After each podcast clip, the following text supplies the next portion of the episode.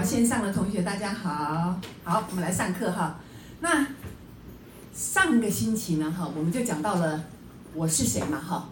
那上完一节课以后，大家终于有个感觉说，哦，原来我是谁呢？原来我不是我想象中的那个自己，有没有？各位，你们都觉得自己哦，我已经我是一个什么样的人？结果读完这一段以后，你开始经过。很多的思考后，你会发现说，哎，奇怪，原来我不是我想象中自己。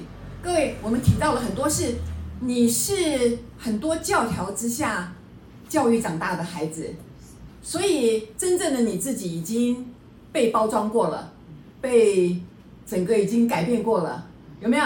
所以那不是真正的自己，是很多教条、很多的道德规范、很多的应该不应该而形成的你自己，有没有？所以我们在这边是。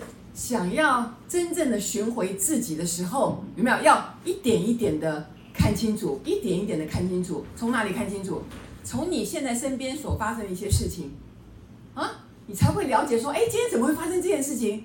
我原来以为我可以很轻松过关，结果不是，哎，有没有？就说很多事情对你的冲击，会让你重新开始认识说我是谁。所以上次它只是一个简单的题目，说我是谁，却引来。一大堆的讨论，为什么？因为我们发现，我们原来我们的这个脸上戴着很多的面具，有没有？这个一层又一层，你根本已经不清楚自己是谁了。所以这就是为什么我们需要人际关系啊？为什么我们需要来上课？有时候听到同学讲，哦，他怎么有这种事情？哎，我好像也有哎，他不讲我，我好像不知道哎，有没有？就说，在这些讨论过程里面，你开始慢慢的发觉说，原来我不是我想象中的自己。我们是一个这个真正的自己，好像是一个隐藏版，就是藏在这个人皮面具之下的自己，好不好？所以呢，那我们上次就讲了嘛，对不对？很多人就以为说啊啊，我我从小这样子，我父母亲离婚是因为我的过错啊，很多事情是因为我爸爸妈妈都说是因为我，因为我就是为了我，为了我，所以很多小孩从生下来开始就带有非常强烈的罪恶感，认为他们阻碍了父母亲的快乐。懂我意思？所以他才会在这个呃八十页写说，不要觉得每个人的快乐都是你的责任，啊，只有他们能为自己选择快乐，你无法代劳。所以常常听我客人就知道嘛，我到现在都还会有那种啊、偶尔都会掉入那种感觉，就是我必须为别人负责，那个人不快乐，好像是我的错，我好像没有尽到我是。一个好妈妈，或者我好像没有做好我自己，说，哎，我是一个好太太，就是随时都在啊，我这样做朋友够不够有义气？哎，那我这样算不算是有礼貌啊？那我这样可以吗？有没有？你们我们每天都在这边挣扎啊，各位，因为我们已经学会了怎么样去讨别人的欢心，所以很多人虽然说信念创造实相。那你所创造出来的实相，其实不是自己真正要的实相，而是去满足别人。你为了满足他所创造出来的实相啊，换句话讲，你用信念去显化出很多事情，可是那些事情是为了让你那样子表现可以符合你父母亲的期待，或者符合你先生的期待，或者符合哪个人有没有很爱你的人的期待？这样懂我意思吗？所以。现在才到了一个你慢慢开始逐渐了解自己的一个阶段来了，各位了解吗？我们现在开始慢慢开始了解，说，哎，那我究竟是谁？懂我意思？很有意思啊！所以欧林哈这本书，如果不是我要这个这次上这个课要带领这个话哈，其实我看很多遍，可是因为为了要跟各位分享嘛，那我就会再仔细看。我跟各位讲，我都会吓到哎。很多点，很多他的句子里面，我有突然有意识到他有别的意义在里面。对我个人来讲，这样了解意思吗？所以大师果然就是大师哈，平就看起来非常平淡无奇的几句话，但是却发人深省啊！我自己你看画成这样，写成这样，可是我还是有非常多的感慨，好不好？所以呢，我们在每一个时间都会发现一个不一样的自己。所以我才会说，生活即修行。为什么？因为我们一面生活着，一面慢慢的揭开了一个面纱，开始逐渐了解自己。啊，昨天了解的自己是这样，哎，怎么今天自己又变成这样子了？就是说，我们一层一层的更了解自己了，有没有？所以你可你要知道，如果我这样讲，如果你来到这个世界，你什么都了解，可是却对自己不了解，那这件事情实在是太奇怪了。各位了解吗？哦，那如果你不了解的话，我请问你，你要怎么改变自己？你如果不了解自己想要什么，你怎么创造自己想要一些什么东西？而且，这个书里面更重要的告诉各位说，你是谁？你不要太执着于实相，因为你的实相很多是符合别人期待的，对不对？那真正的你是谁？你是一个灵魂，你是来学习爱的。你投胎到这个家庭来，是因为你前面跟你的父母亲有约了啊，你们要投胎到这边来。你的父母也答应说，好吧，那你就借我的肚子生出来吧。那你就要在一个这样的环境生出来，懂我意思？可是呢，你在这个环境生出来，又要不去认同这些东西，比如说，哎，我生在一个。父母亲这个婚姻很不幸福的家庭里面，我没有得到爱，我看到很多的危险，然后我没有安全感。可是呢，经过我自己的修炼，慢慢的在里面看到，原来我的父母亲他们也很辛苦，他们没有爱彼此，是因为他们有很多的害怕，他们不是不想爱，而是他们做不到。这样懂我意思吗？所以这个书在这边才会讲，你看这书多棒啊！他说，各位看这个八十页，他说什么叫做疗愈的接触？各位，我们每一天跟每一个人接触，都是一个疗愈的接触。为什么是疗愈的接触？你在靠近这个人的时候，你们会发生很多的事情。那你的心态是什么？他叫他说，你如果带着疗愈的这个这个这个接触的时候，他说你要啊、这个这个迈向疗愈关系的第一步，就是你在接触人的时候，心里面要存着一个宽恕。注意哦，哪怕你遇到一个很讨厌的人，或者他得罪了你，或者你们之间有了什么纠纷，或者你们之间有任何的问题，你在接触这一件事情的时候，你都要心怀一个这个宽恕，说好，我要宽恕我自己做的不对，或者我宽恕他他讲的那句话。那为什么要这样子？那这样怀着这样的心态，你接触才会有一个善果。因为各位要知道，每件事都有因跟果，对不对？那我怀着一个这样的心态。就是要去和解这件事情，要去了解这件事情的时候，那你怀着这样的一个宽恕的心态，你才能看到真正的一个结果。那如果你是很情绪化，说好那个人啊，他很坏，他对我怎么样，那我要怎么样怎么样，那这种心态的时候怎么样，你就看不见事实真相了。那你也没有办法分辨这个啊，到底什么是他的能量，什么是我的能量。那我感觉到不好，只是因为他讲了一句。很不好的话，然后我生气了，有没有？然后我们处处就发现，我们那么在乎那个人，原来是因为这件事情发生是要我们回来看我们怎么样，有没有爱自己？为什么我们前面还非常平静坐在那边，结果那个人随便讲了一句话，我们怎么样？跳起来大发脾气，有没有？就开始生气了，为什么？那我们是哪里受伤了？有没有？所以他说，带着疗愈的心态去接触任何人。那我们现在每一个同学，包括线上同学，我们就立下一个决心，好不好？从现在开始，我们每一次要跟别人接触的时候，我们就怀着一个心，说我们要一个有没有疗愈的接触，然后我们怀着一个宽恕的心，好不好？哦，所以当我们怀着这样的心的时候，你才有办法看到说啊，原来对方他们也是害怕，有没有？他们并不是故意这样的，他们很害怕他们受到伤害，所以他们会先保护自己。有没有？然后他们会怎么样？怎么样？懂我意思吗？才有办法，就说，哎，穿上他的鞋子，去体会他当时的感受，有没有？就像我以前老是不明白，我爸爸怎么那么好像遇到事情了就就跑掉了，然后呢，就让两个女人，让我妈妈跟另外他的另外那个女人吵架，然后他也好像很无所谓的样子。其实不是，我爸爸怎么样？我爸爸自己也不知道该怎么处理。就是到现在我才明白，原来。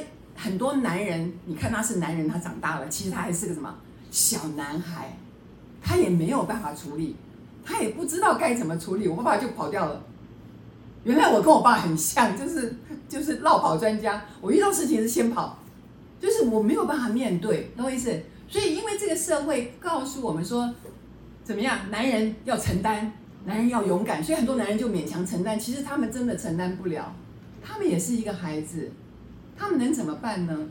他们甚至于比女生更脆弱。为什么？因为女生还可以哭一哭，大家讲一讲，有没有？还可以在那边很脆弱。可是男人没有被允许这样，了解了解我意思吗？所以其实我后来进入这个新时代领域后，我对我爸爸突然有有很多很多的了解。就真的很多事情就可以原谅。为什么他要这样？为什么他会这么像俗辣一样就跑掉？然后他为什么这样？为什么那样？他没有办法承担的。他的家庭背景你永远都不了解。很多男人在他自己的原生家庭里面也没有得到足够的照顾，他撑不下去的。这样懂我意思？都是可一个可怜的孩子，都是可怜的孩子。如果我我们有很多爱的人，其实就不需要这样子，就很大胆。嗯，那我就是挺住我自己，有没有？我就是爱我自己，这样了解我意思？所以，当我们真的开始带着宽恕的心去接触一个人的时候，你能看到很多很多你过去看不到的真相。这样了解吗？哦，就像同学这样讲的，对不对？那妈妈很生气，打了爸爸。上次讲对不对？哦，吓死人了哈！可是妈妈为什么要这么凶？因为妈妈看到她最不想看的事情，你怎么那么懒惰？哦，不务正业，有没有？哈，怎么可以这样子？那妈妈那个，那妈妈小时候一定是非常辛苦，妈妈要做很多的事情，妈妈包山包海，妈妈绝对不能容许家里有任何人懒惰，所以有人懒惰，她要处理，有没有？有人不乖，她要处理，那包括先生，他一样处理，有没有？所以很多很凶悍的女人，其实内在是非常脆弱的，有没有？就了解妈妈以后，你就会跟妈妈讲说：“妈妈，你放心啊，你不要这么难过。其实，哦。”、呃，我们爸爸没有那么危险了，爸爸也是怎么样怎么样，你就会开始产生另外一种，你会产生很多的心思出来安慰妈妈。你知道妈妈那么凶，不是妈妈凶，是什么？妈妈内在很害怕，有没有？妈妈看不得有任何人这个这个不好好的做事，然后很懒惰，然后不照他的规矩来，他会不放心。这样懂我意思？好，所以。当你有这样的一个高度的时候，你开始对别人会有更多的了解，这就是为什么我们要对自己更了解。那你现在的位置是哪里呢？你现在站的位置够不够高？至少要开始原谅自己，那这个位置就够高。你原谅了自己之后，你才有办法去看看啊，看你周遭的人，你才有那个能力去照顾他，才有能力看到他的心，说哦，原来他是遇到这样的事情了，有没有？这样懂我意思哦，这就是为什么新时代永远都不批判别人嘛，哈、哦。所以你来看，来看下面哈，在我们再看到这个，哦，八十三页这里，哦，他说，你们全都啊、哦，这个八十二页的这个最后一行嘛，到八十三页，他说你们全都借由观察别人的能量，学习觉察自己的能量。你对别人的能量觉察越正确。越能精确地感知你内在的能量，这不仅对正能量为真，对恐惧和负面能量也是如此的。啊，所以我们常常在看别人时候，啊，会看得很清楚。这就是为什么看别人的事情很简单，一看就知道说哦，他怎么样怎么样了。那可是到自己身上怎么样，看不清楚。我们非常需要观看别人的能量，有没有？哦，原来是这样子。哎，那我有没有这样子呢？哎，好像也是哦，有没有？所以他这边讲，他说，当你批判别人，你会感觉自己的黑暗面，并将你批判的负面能量带给自己。所以有时候哈，我会偶尔也会有没有很黑暗面就，就就就就讲坏话哈，讲对方一个坏，一讲完以后就觉得嗯很心虚，怎么搞莫名其妙，心有点虚哦，原来哦就因为我们自己突然变成一个很黑暗的人了，有没有？所以呢，那我们的良知就会告诉我们说啊，哦，你看讲别人的坏话会这样哦哈，因为。我们像我们这样学这个越来越有觉知的人，就说啊，我会这样批判他。原来我刚好我就是这样的人。哎，那个人很小气，很小气。惨了！原来我比他更小气，都没有人看到而已。这样懂我意思吗？哈，就说，所以永远别人就是我们的一面镜子啊。所以进入新时代领域人一定要知道这件事情。所以为什么人家讲说我们的道理跟佛教那么像？因为佛就告诉你什么？这个世界是一面。镜子，你看到的永远是你自己，好不好？啊，所以呢，来看哈，所以他说，要这个要清楚分辨能量，必须放掉是非的批判，挑战自己放下是非的框架。啊，当你观察人们有你不喜欢的品质或人格特征，看看你是否能发现他如何适合。他们的现在的生活，很多人他们啊就说：“哎，你不要看的事情就批判。”上次我们讲对，不要批判。可是现在这个社会最喜欢就怎么样？马上就批判，有没有？我的朋友跟我才讲说，那天在捷运上看到一个一个年轻人坐在那个椅子上，那个旁边老人就开始骂哦，骂骂骂骂骂骂骂，哦，他看了快受不了了。老人就说：“你看这个年轻人这样像话吗？你为什么不起来让位置？怎么怎么之类的。”结果那个年轻人站起来哈，那个是那个小儿麻痹症，你知道吗？那个腿还歪歪的，然后很不舒服，你知道吗？那个老年人真的简直是无地自容。你干嘛讲话那么快？为什么位置都是老人坐？对不对？你干嘛？有没有？他说他亲眼看到这一幕，他觉得非常的难过。很多人理所当然就是看到表面就就批判，结果你不知道人家发生什么事情了。很多年轻人上了一天班，身体不舒服，想不想坐下来？很想坐下来。那个椅子是给不舒服的人坐的。不一不一定是老年人，这样懂我意思吗？